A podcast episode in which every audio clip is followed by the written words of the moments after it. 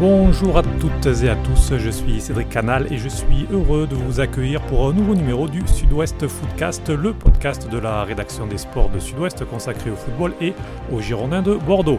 Alors l'heure du bilan a sonné et pour animer ce conseil de classe, deux spécialistes des Girondins sont avec moi. Nicolas Legardien qui suit les Marinés Blancs au quotidien. Bonjour Nicolas. Bonjour. Et Frédéric Larry, chef du service des sports de Sud-Ouest. Bonjour Frédéric. Bonjour. Alors on a laissé passer quelques jours depuis la, fin du championnat pour laisser un petit peu retomber la pression, les passions.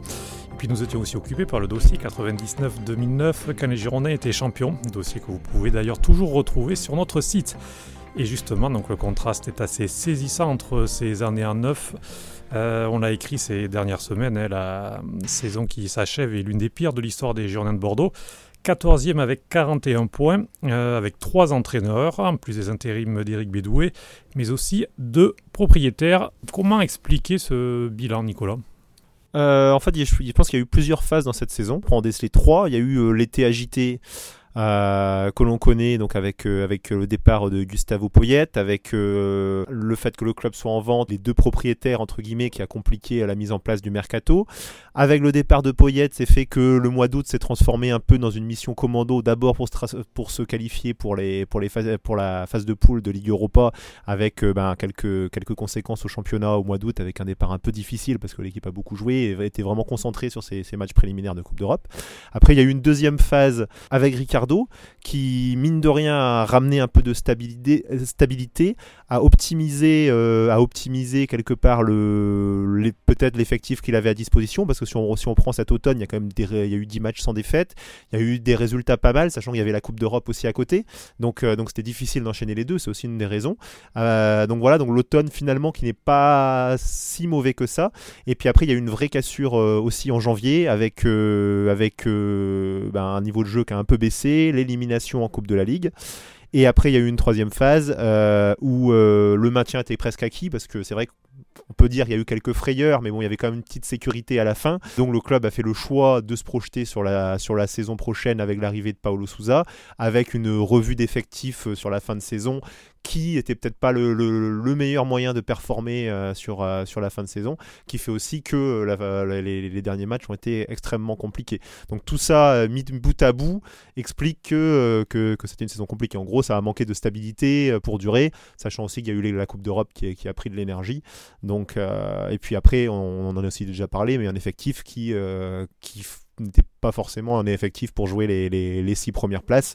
Donc, donc à la limite, entre 6 et 10, et donc a sans doute sous-performé par rapport à ce qu'il pouvait faire, mais n'était pas non plus euh, exceptionnel et manquait clairement de talent aussi je crois que euh, ce qu'il faut retenir aussi, c'est l'instabilité. C'est comment réussir une saison pleine avec euh, deux présidents, euh, trois entraîneurs, des, changements de joueurs. Enfin, c'est la pire des situations. Il faut se mettre à la place aussi des, joueurs, voire des entraîneurs. On, change de système, on change de méthode. Donc, c'est tout ce qu'il ne faut pas faire pour, avoir de bons résultats. Donc, c'est presque logique que, la saison soit ratée. La saison s'est presque arrêtée euh, lors de la demi-finale contre Strasbourg, non C'était l'objectif.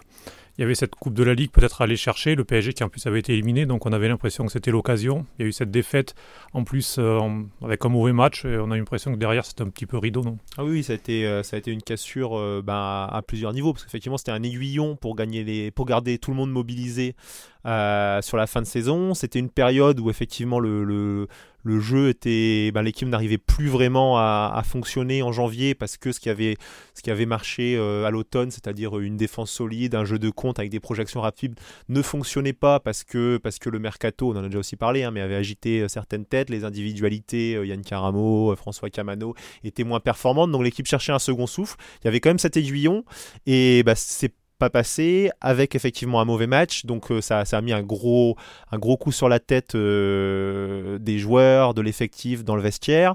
Euh, parallèlement, c'est vrai que le mercato de janvier n'a pas été utilisé pour renforcer l'équipe, mais était déjà utilisé pour se projeter sur les, les, les, années suivantes. Et c'est vrai que du coup, ça a été aussi une cassure quelque part pour les dirigeants qui se sont dit à partir de ce moment-là, bon bah voilà, la saison est, est plus ou moins bâchée. Voilà, on va aller chercher Pablo Souza, on va commencer à construire pour la suivante. Donc tout ça mis bout à bout fait que la fin de saison, effectivement, était déjà tournée vers l'avenir plus que sur euh, performer sur, euh, sur cette fin de saison. Alors juste avant de parler de cette fin de saison justement et des premiers pas de Paulo Souza, un petit jeu si je vous demande un petit top 3 et un flop 3 au niveau des, des joueurs bordelais sur la saison. Euh, alors top 3, euh, Benoît Costil forcément qui, qui, a eu un rôle décisif, faut le dire, hein, dans le maintien parce qu'aujourd'hui, euh, si, si, je pense à des matchs comme ça, mais il a été décisif contre Lille sur une victoire 1-0 un peu heureuse en début de saison, 3 points qui comptent. Surtout décisif dans une semaine en janvier où l'équipe a pris 6 points à Angers en gagnant 2-1 euh, in extremis et contre Dijon 1-0 dans la difficulté également avec Costil décisif. Donc tous ces points-là font qu'à la fin, à la fin, le club s'est maintenu. Il a eu un rôle décisif aussi dans le vestiaire pour pour essayer de maintenir tout le monde, tout le monde éveillé.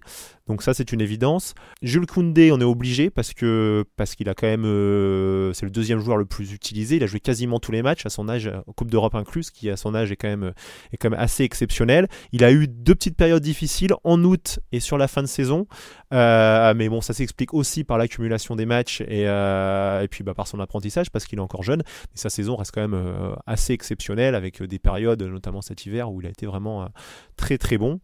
Et, et après troisième, euh, le troisième, c'est plus dur à trouver. Euh, Pablo a fait une première euh, partie de saison assez exceptionnelle, mais a eu une deuxième partie très compliquée entre les blessures, ses suspensions, des matchs moyens quand il est revenu. Euh, latéraux manquaient de, manquait de régularité. Au milieu, c'était quand même, ça a été quand même difficile. Ça a été un des, un des, un des secteurs compliqués. et devant, Jimmy Brillant dans, l'état d'esprit. Voilà, Jimmy Brillant dans l'état d'esprit, quoi.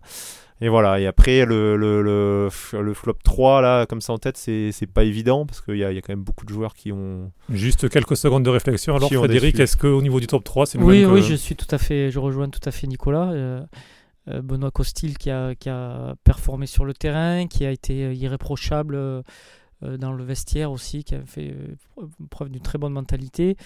donc Jules Koundé aussi, parce que c'est effectivement, il a il a performé, il a, confirmé euh, les promesses qu'il avait laissées entrevoir euh, les mois précédents et c'est quelqu'un qui à mon avis est appelé à, aller, aller, plus haut, ça c'est évident, la, bonne mentalité.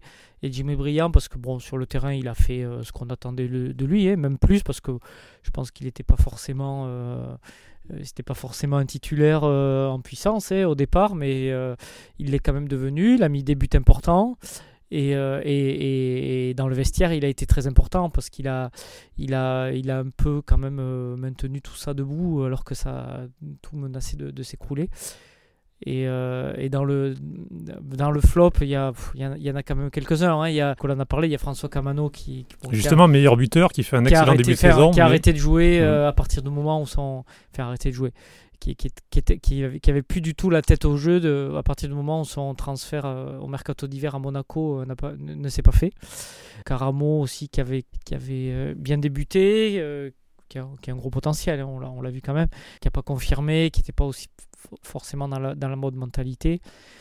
Après, moi je pense à bon, Cornelius qui qui a bon, qui a, pas apporté voilà, ce qui, ce qui bon, même s'il a mis des buts importants, notamment contre Paris, c'est un peu l'équipe euh, dans, dans, son ensemble quoi qui est, voilà donc il y a des joueurs qui ont été irréguliers en dessous de leur niveau je pense à peut difficilement mettre dans le flop parce qu'il a plutôt même fait une bonne fin de saison mais il y a Youssouf Sabali qui qui a pas réussi à, à confirmé, n'a pas réussi à faire euh, ce qu'il a pu faire sur ses, premières saisons euh, bordelaises.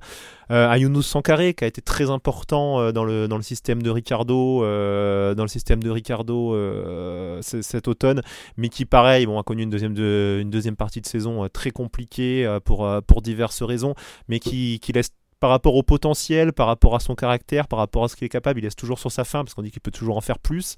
Et c'est vrai que sa, deuxième partie de saison a été quasiment absente jusqu'à la dernière journée contre Caen où justement il est décisif. Euh, donc voilà, c'est des joueurs qui, on se dit, peut-être parce que le cadre autour d'eux était pas propice à la performance, et eh ben n'ont pas donné tout ce qui tout ce qu'ils pouvaient euh, tout ce qu'ils pouvaient donner quoi. Oui, c'est le, serpent qui se mord la queue parce que c'est à la fois le, le, collectif qui fait que qui, ne fonctionne pas, qui fait que personne se met vraiment en valeur, et c'est aussi les individualités qui sont pas à leur niveau, euh, comme disait euh, Nicolas. Euh, voilà, qui fait que le collectif n'est non, non plus. Non, donc c'est c'est globalement décevant pour On va dire il y en a peu qui ont joué, à part peut-être bah, voilà, Benoît Costil, Jules mm. Koundé et voir Jimmy Briand qui ont joué. On se dit, bah, voilà, ils, étaient, ils ont donné tout ce qu'ils pouvaient mm. euh, en termes de niveau, hein, pas en termes d'état d'esprit ou quelque chose, mais en termes de niveau. On donnait ce qu'ils ont les autres. On se dit, ils n'ont même pas performé à leur maximum, et même en performant à leur maximum, l'équipe aura peut-être pas fini dans les 5 premiers, mais au moins il y aurait eu, il y aurait eu ça. Aujourd'hui, il n'y avait pas ça. C'est vrai que c'est l'un des, des faits de la saison. Quoi. Euh, un autre fait, donc, c'est l'arrivée de Paulo Souza en mars, euh, qui a eu des débuts euh, assez difficiles, à deux victoires, de nuls et six défaites. Déjà, est-ce que ces deux mois, selon vous, ont un petit peu abîmé son, sa cote auprès, alors pas forcément des dirigeants, puisqu'ils l'ont pris sur longue durée, mais auprès des supporters?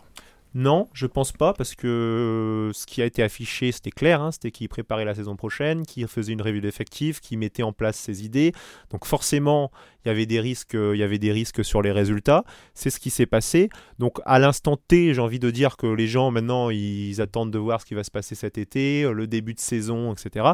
Par contre, là où effectivement ce bilan peut lui revenir entre guillemets euh, ben, dans les pattes, c'est si jamais le début de saison prochaine est, pas bon, où là forcément euh, les suiveurs, euh, les, les, supporters vont dire ah bah voilà là, là le début de saison est pas bon. Et puis c'est vrai que la fin de saison dernière était pas bonne. Et forcément ça, ça met du doute. Là à l'instant T, je pense que tout le monde est tellement focalisé maintenant déjà sur l'avenir, sur la construction, tout le monde a tellement envie de tracer un trait sur la saison qui s'est passée que ça va être presque oublié et que bon voilà, comme après de ça a été plus ou moins annoncé que non pas qu'il lâchait la fin de saison parce qu'il jouait les matchs pour gagner, mais que c'était un contexte quand même très particulier.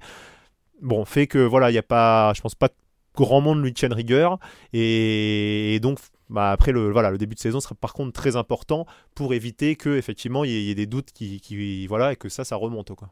Oui, oui, je suis tout à fait d'accord. C'est vrai qu'il y a eu euh, euh, pas mal de bienveillance autour de lui, ce qui était plutôt normal parce qu'il arrivait dans un contexte difficile. C'était donc le troisième entraîneur.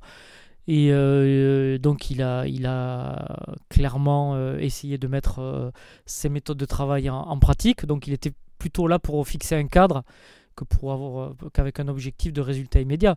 Mais c'est vrai que maintenant, là, il n'aura plus cette excuse-là. Là, il, il, aura eu trois mois ou quatre mois, je ne sais plus exactement, Bon, pour faire l'état des lieux, pour connaître son effectif, pour savoir les joueurs qu'il veut garder ou qu'il ne voulait pas garder.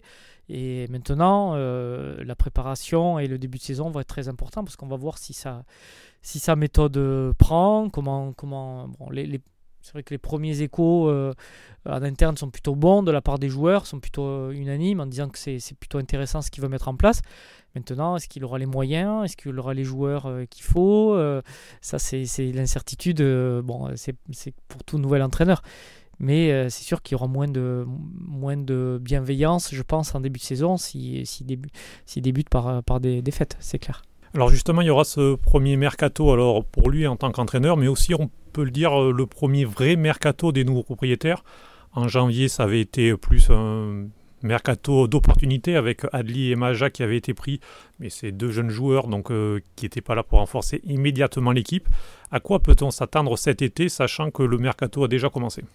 Voilà, il y avoir un renouvellement de l'effectif, hein, c'est tout ce qu'on peut, ce qu'on peut avancer. Donc, euh, donc voilà, après avec un, une ligne de conduite qui, qui est donnée, c'est-à-dire que c'est pas, c'est alors à la fois quelques joueurs euh, d'expérience pour encadrer le groupe et euh, des jeunes joueurs, des jeunes joueurs à potentiel, mais avec finalement l'objectif d'essayer peut-être de réduire le groupe, mais de, de le rendre plus homogène finalement. Et voilà, en fait, l'idée c'est d'avoir voilà, d'avoir une noyau de 15-16 joueurs qui soient capables de, se, de lutter pour les 11 places de titulaires, d'avoir 4-5 joueurs qui seront capables de, de, de, rentrer dans la rotation, plus des jeunes euh, à potentiel qui pourraient venir également venir un peu semer le, semer le trouble dans la, dans la concurrence.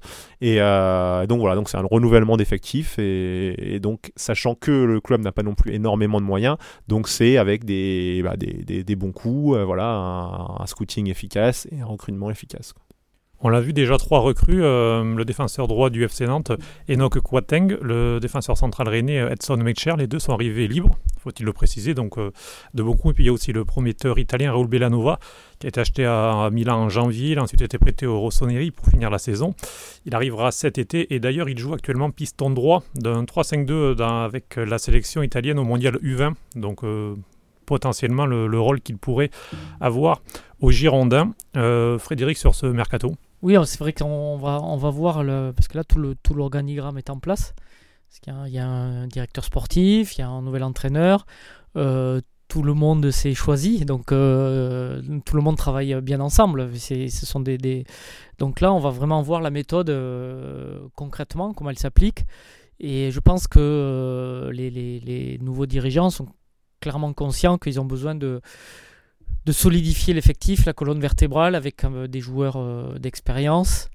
Euh, avec de bonnes mentalités. Mais le problème, comme le disait Nicolas, c'est qu'il euh, y a 30, plus de 30 joueurs actuellement sous contrat. Et c'est beaucoup trop pour, pour travailler, et, pour la, parce que la masse salariale est trop, trop importante. Mais le problème, c'est que euh, les joueurs, par, par, par expérience, on voit que les, les joueurs qu'on ne veut pas garder sont les moins demandés. Et les plus demandés ce sont ceux qu'on voudrait, qu'on voudrait garder. Donc c'est ça la, difficulté. Donc je pense qu'on va, on va juger le mercato, ça va être intéressant dans le sens des arrivées, dans le sens des départs. Parce que c'est euh, le, la qualité de, des dirigeants, c'est aussi de savoir vendre et, euh, et, de bien vendre ou de, de trouver des portes de sortie pour les gens qui sont pas qui sont pas désirés. Il y a toute une euh, reconfiguration d'effectifs à faire, donc effectivement les arrivées, les départs, et effectivement c'est ça qui est intéressant, c'est voir comment ils vont réussir à reconfigurer ce groupe pour en faire un groupe qui est complémentaire, qui est performant et peut-être aussi y ajouter bah, le, bah, peut-être c'est même nécessaire y ajouter le talent qui manquait qui manquait cette saison, notamment au milieu de terrain, dans au niveau offensif. C'est vrai que ça, ça sera un gros enjeu aussi. C'est-à-dire qu'aujourd'hui, cette année, sur l'effectif en termes de qualité, là, il y avait le socle, ça manquait un peu de talent, de talent offensivement. Donc voilà, il faut reconfigurer l'effectif pour en faire un groupe euh, homogène, euh, qui soit sur une même longueur d'onde, complémentaire, et y ajouter un peu de talent offensif. Donc c'est une grosse mission sur laquelle il, s'attelle, et qu'on pourra vraiment juger euh, que c'est pas sur les deux recrues libres là qu'on pourra vraiment juger déjà au début du championnat, parce que c'est vrai que Paulo Souza le dit clairement que lui il espère même 15 jours avant, la, avant le début du championnat, donc euh, au retour de, de, leur stage à Washington. Il espère pouvoir récupérer là l'essentiel de son groupe voilà, même s'il y a une quelques évolutions en août, mais il espère avoir l'essentiel de son groupe là. Et donc après, forcément fin août, après qu'on pourra juger. Maintenant, c'est dur aujourd'hui de juger, euh, de juger le mercato sur, sur deux arrivées euh, libres, euh, pas de départ. Le mercato ouvre seulement officiellement mardi. Donc voilà, il va avoir tellement quelque part, on s'attend à tellement de, mouvements et d'ébullitions qu'il faut voir, il faudra voir la chose finie pour pouvoir, pour pouvoir juger. Quoi. Mais ce qui est sûr, c'est qu'ils n'ont déjà pas le droit à l'erreur, à mon avis, parce que le, le, le, la, la, situation était telle en fin de saison, on est vraiment une équipe qui était à l'arrêt, qui était que, que le projet euh, global va vraiment dépendre de, de ce mercato-là déjà pour la, méthode, on va voir si vraiment euh, les, gens qui arrivent ont, les réseaux et les compétences pour euh, recruter de bons joueurs. Euh, ça, c'est une première chose. Et puis pour, pour, la suite, parce qu'il va falloir aussi faire revenir les gens au stade. C'est quand même l'objectif affiché par les nouveaux dirigeants. Et pour ça, il faut bon, des victoires, évidemment, il faut du jeu, et il faut aussi un ou deux joueurs de talent, comme disait Nicolas, et un ou deux noms. Voilà, même si c'est des, des, gens peut-être en, fin de carrière, il faut quand même il faut donner envie aux gens de, de, venir au stade. il faut quand même euh, un ou deux noms, je pense, euh, dans, l'effectif qui, qui, un peu connus du, grand public. Je pense que les, nouveaux dirigeants sont conscients qu'ils vont essayer de faire un coup comme ça euh, d'opportunité sur le marché. je pense que c'est aussi un de leurs objectifs. Oui, on a parlé il y a quelques semaines, il y avait Olivier Giroud qui depuis a, a prolongé à Chelsea, on a entendu Kalinic, enfin voilà des joueurs effectivement qui, qui renoncent et mm. notamment offensivement pour euh, redonner un petit peu de... Alors c'est pas forcément la, la martingale hein, parce que des fois il y, a des, il y a des grands noms qui sont, qui sont, qui sont pas forcément... C'est le, le, discours après des dirigeants de dire que, euh, que, voilà, que, que le nom c'est pas forcément le, le, joueur qu'il leur faut, donc s'il y a des opportunités, pourquoi pas si ça correspond à, au profil qu'ils recherchent et au, au style qu'ils recherchent. Mais euh, leur discours on on va pas aller prendre un nom pour un nom et on va pas mettre 15 euh, ou 20 millions d'euros sur un joueur. Ça, ça, ça, n'existera pas. Donc ça sera une opportunité. Ça sera la petite cerise. Il faut que ça, euh, dans l'état, dans l'état d'esprit, dans le voilà. Donc c'est vrai que Olivier Giroud, bon, ça n'a pas été très loin. Ils, ils, se sont juste, ils se sont juste renseignés. C'est vrai que c'était par exemple, voilà, quelqu'un qui en termes d'état d'esprit euh, est quand même a quand même plutôt une bonne réputation et joue plutôt le jeu. Quelqu'un qui avait, qui aurait eu un challenge parce qu'il y avait l'euro en fin de saison, donc c'était avoir du temps de jeu pour aller à l'euro. Quelqu'un qui aurait pu aussi encadrer les jeunes, euh, voilà. Et en plus un poste effectivement où ils ont, ils ont, besoin de talent. Donc par exemple, c'était, mais il était libre, il était libre euh, mhm. s'il n'avait pas prolongé à Chelsea, donc ça aurait été effectivement un profil un peu, un peu parfait, quoi. Pour euh, voilà, mais des joueurs comme ça, il y en a pas non plus, il y en a pas non plus des masses, parce qu'effectivement, c'est prendre un nom, mais qui vient ici en, pré-retraite et qui, voilà, c'est pas non plus la, la martingale, quoi. Et puis il y a la question du salaire, hein, parce qu'il faut aussi, euh, pour attirer des, des, grands noms, bon, on ne s'attire pas simplement en leur disant que le, miroir d'eau est beau, que le, bassin d'Arcachon est magnifique. voilà, il faut, il faut aussi des salaires, il faut un projet, un, projet, de jeu. Un contrat à longue durée, souvent sur, des joueurs, sur, des joueurs, Donc, c'est quand même, ce sont quand même des paris. donc, j'ai aucune information sur ça, mais je pense qu'ils vont quand même à mon avis, essayer de, faire, au moins essayer d'avoir euh, quelqu'un qui parle au grand public parce que ils ont vraiment besoin de ça aussi. Il y a besoin de ça. Il y a besoin de joueurs qui donnent envie de revenir au stade quand même. Hein. c'est, euh, moi, je le vois, je le vois comme ça. Euh, depuis que Malcolm est parti, ça manque vraiment de talent et beaucoup de gens qui ont été au stade, bon, se sont, se sont vraiment ennuyés. Donc, il y a aussi ce côté-là, au-delà des résultats, de de, redonner envie, d'avoir une équipe qui, qui, a envie sur le terrain déjà. Voilà, l'identité première de ce que veut mettre en place Paulo Souza et les dirigeants, c'est déjà de, créer cette base d'équipe de joueurs qui, bah, qui ont envie, qui mouillent le maillot, qui est intense, parce que c'est quand même le mot quelque part de, du projet de Paulo Souza, c'est quand même de l'intensité, euh, de la, des courses, etc. Donc ils veulent créer cette base-là, effectivement, qui après aura effectivement besoin de talent pour avoir des résultats et forcément pour, euh, pour, euh, pour, euh, pour venir au stade. Mais la base de ce qu'ils veulent, veulent créer pour la saison prochaine, c'est vraiment ce côté état d'esprit, intensité, joueurs qui, qui s'investiront. voilà, donc c'est la base. Après, forcément, il faut aussi les 2-3 joueurs de talent qui, permettront de passer le cap. Dans ce projet, dans le mercato, quel sera justement le, le rôle de Paulo Souza? Est-ce qu'il va être vraiment à la manœuvre ou est-ce que ce sera Eduardo Macia qui est arrivé pour ça. C'est Eduardo Macia. Alors Eduardo Macia euh, a un rôle qui est plus général, c'est-à-dire qu'il englobe vraiment, il est directeur du football, c'est-à-dire qu'il il, chapeaute vraiment tout. Il chapeaute vraiment tout au niveau euh, voilà, de l'académie, euh, département technique, euh, les féminines. voilà, même si après il s'appuie sur voilà, Soleiman Sissé pour le, pour, le, pour, le, pour le département technique, Patrick Battiston pour le centre de formation, Uri Gramé plus pour les féminines. Donc, donc voilà, c'est lui qui chapeaute le tout. Et par contre, c'est lui également qui chapeaute la cellule de recrutement, donc il sera en charge du recrutement, sachant que donc Paulo Souza a fait remonter ses souhaits, savoir ce qu'il voulait, tel profil de joueur, etc. Et c'est à lui et ses scouts, donc à Eduardo Macia et ses scouts, d'aller euh, chercher les joueurs qui, euh, qui correspondent à ce que demande Paulo Souza, avec les moyens euh, que lui accorderont Hugo Varela et, les actionnaires. C'est vrai qu'on est aussi... on, parlait de tous les changements. Le, club est, est, un moment vraiment important de son histoire parce que c'est vraiment une, mutation incroyable pour un club qui a, qui a, qui fonctionnait euh, sur le même euh, système depuis, euh, on va dire, 20, 20, 25 ans. On disait club familial, on disait. Familial, à, peu près avec les mêmes personnes depuis 20 ans. Et là, c'est en interne, c'est une révolution parce qu'il y a des, départs de joueurs, il y a un nouvel, nouvel organigramme, il y a un président, président délégué, on va dire, qui est qui est pas trop sur le sportif, qui est Frédéric Longuepé. Donc un nouveau système, un, un vrai directeur sportif directeur de football, mais c'est un vrai directeur sportif qui dirige le sportif, hein, c'est ça, euh, basiquement la, définition, et euh, qui, ils sont en train de, refaire euh, vraiment le, club de quasiment de fond, en comble. Et c'est ce qui est paradoxal parce que ce sont des des gens qui sont pas là pour euh, forcément durer, 5-6 ans, c'est leur, ils l'ont dit, hein, c'est, mais ils sont en train de, de, mener des changements sur, sur le long terme et qui auront des effets sur le long terme peut-être, et c'est, bah, c'est aussi euh, intéressant à voir. Quoi. Voilà, leur, euh, finalement leur projet, avant de parler de recrutement de joueurs pour l'équipe première, leur, leur, projet c'est de restructurer le club de A à Z, que ce soit au niveau administratif voilà, et au niveau sportif, donc restructurer tout, toute la façon de fonctionner du centre de formation, la partie technique, euh, donc tous les secteurs du club. Donc c'est vrai que c'est intéressant. Après, à terme, c'est aussi pour en faire un, bébé plus beau et pouvoir le revendre. Hein. C'est le, le, principe des fonds d'investissement dans n'importe quel secteur de, l'économie. Donc, euh, donc voilà, donc c'est vrai que c'est intéressant à voir. Et là, s'il y a un, fait majeur aussi de ce début d'intersaison, quand même qu'il faut souligner, c'est l'effort fait actuellement sur les féminines. C'est-à-dire que le, budget, euh, le budget va être augmenté. Donc, donc voilà, bon après sur les budgets des féminins, ça reste une goutte d'eau par rapport à par rapport aux garçons, puisque le budget va être monté autour de 2 millions d'euros, donc ce qui ce qui, ce qui est pas énorme, mais il y a un vrai effort à, ce niveau-là qui n'est pas anodin, puisque je crois que Joda Groza, notamment lors de la tournée aux États-Unis qu'il a faite avec l'équipe féminine, s'est rendu compte en termes d'image, en termes de communication, et là il y a la Coupe du Monde en France, ce que pouvait lui apporter l'équipe féminine. L'équipe a fait une bonne saison, elle s'est rendu compte que ben, malgré que jusqu'ici il y a eu des petits efforts progressifs, mais pas énormes, eh ben, elle n'était pas pas très loin du sommet, donc ça ne veut pas dire qu'elle va concurrencer Lyon l'année prochaine voire même le PSG, mais que la troisième place était largement accessible. Il y a le projet d'une nouvelle Coupe d'Europe, euh, pour d'une deuxième Coupe d'Europe pour les féminines, c'est-à-dire pour l'instant il n'existe que la Ligue des Champions, mais on est en projet l'équivalent d'une Ligue Europa féminine. Donc, euh, donc on sent que le club s'est dit, tiens, là, il y a, y a, vraiment quelque chose à faire aussi pour, pour l'image du club et pour, pour développer. Ils sont en train de, développer également l'académie, le centre de formation féminin. Ils sont en train de travailler dessus. Donc c'est un fait marquant parce que c'était pas un truc qui était annoncé au départ. Je sais même pas si c'était vraiment dans la tête de, de Joe Dagrossa Hugo Varela en octobre, en octobre.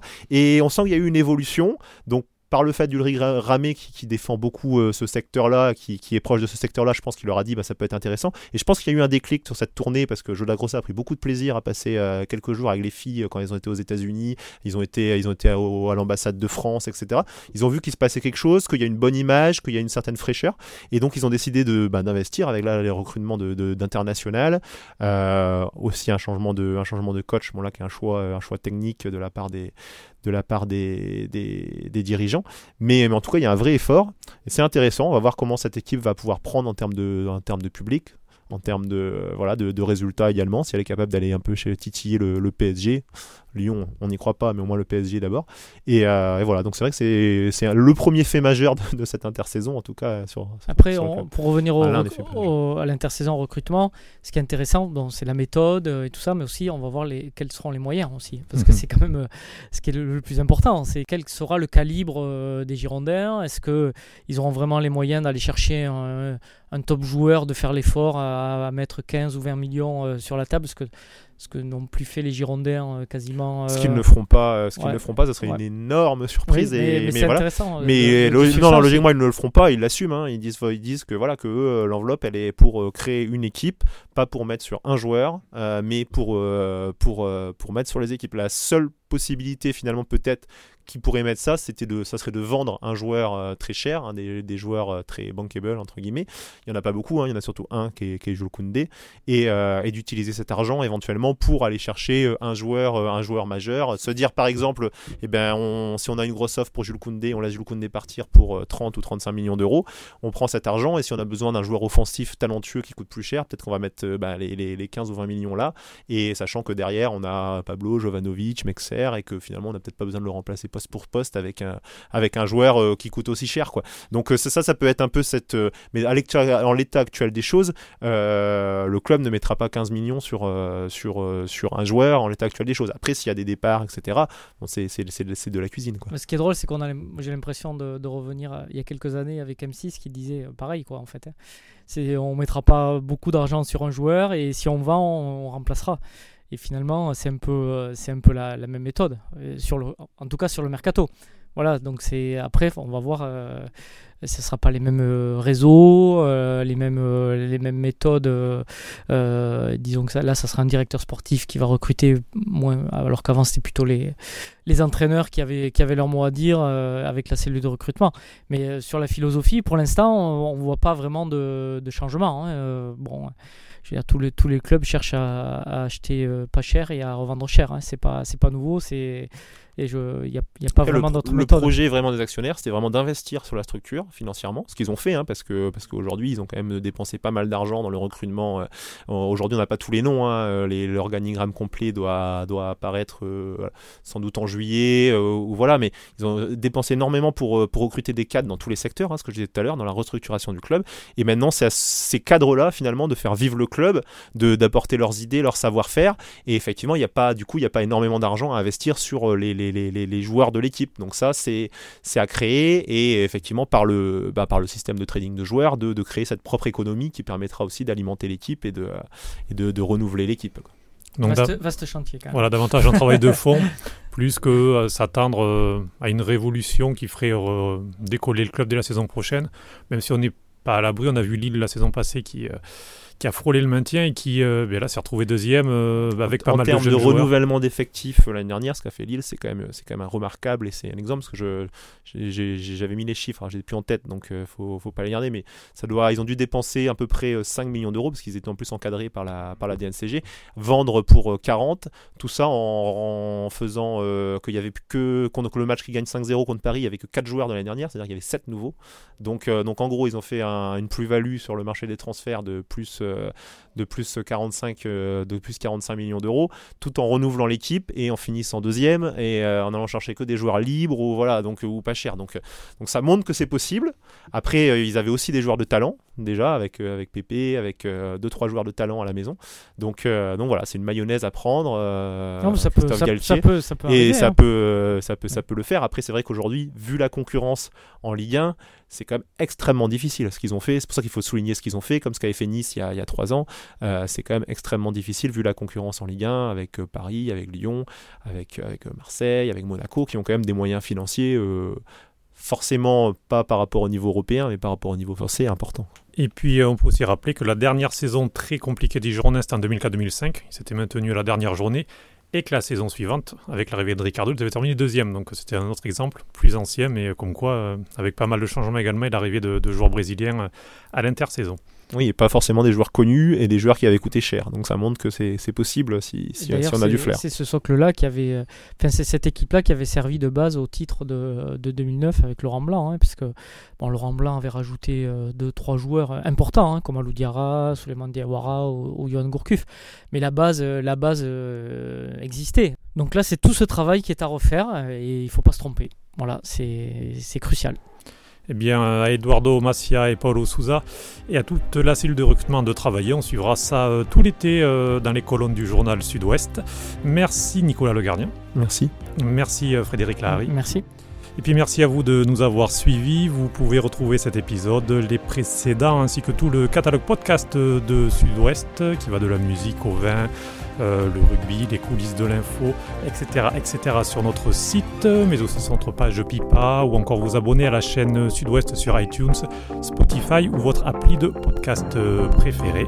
Euh, il me reste à vous souhaiter un très bel été et à bientôt pour un nouveau numéro du Sud-Ouest Foodcast. Ciao ciao